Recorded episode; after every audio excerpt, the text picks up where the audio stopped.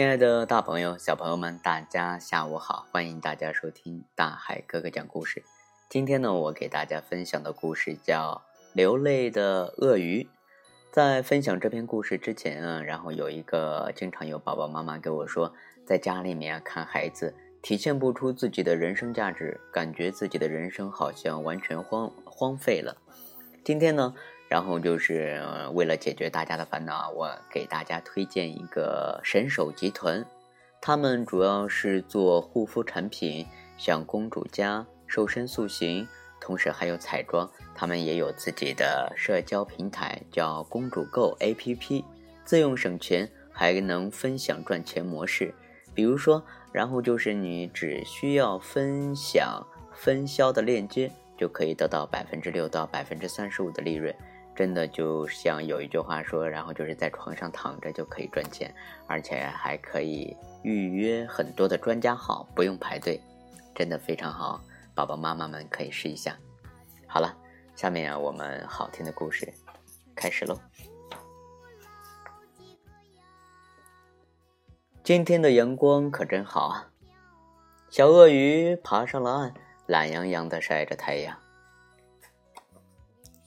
走开，走开！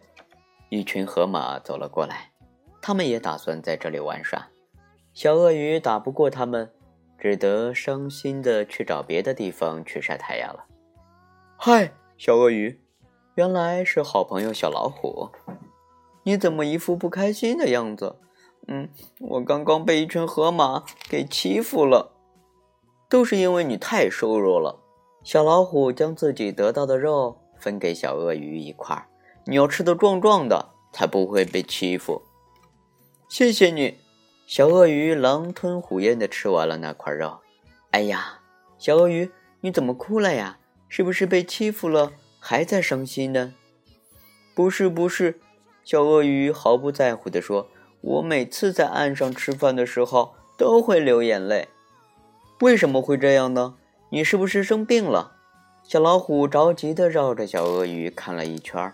也没看出什么毛病。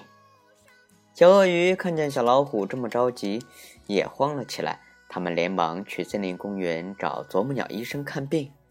啄木鸟听后哈哈大笑：“哈哈哈，小鳄鱼，你没生病。鳄鱼陆地上待了时间比较长，就会从瞬膜后面分泌出眼泪来，来滋润和润滑眼睛。哦，原来是这样啊！我没病，真的太好了。”小鳄鱼高兴的直打转，小老虎听后感叹道：“嗯，大自然赋予我们的能力真是太神奇了。”亲爱的小朋友们，鳄鱼啊，它们其实真的会流泪，只不过并不是因为伤心啊。长期以来，人们认为鳄鱼流泪是在排泄体内多余的盐分。后来，经过科学家研究发现，鳄鱼通常是在陆地上待了时间比较长以后。才会从瞬膜后面分泌眼泪。鳄鱼潜入水中的时候，闭上瞬膜，既可以看清水下的情况，又可以保护眼睛。瞬膜的另一个作用就是来滋润眼睛，这就需要用来，这就需要用眼泪来润滑。好了，亲爱的大朋友、小宝贝们，你们现在知道为什么鳄鱼喜欢流眼泪了吗？如果你知道答案的话，可以留言给大海哥哥。好了，亲爱的小朋友们，我们下期节目见。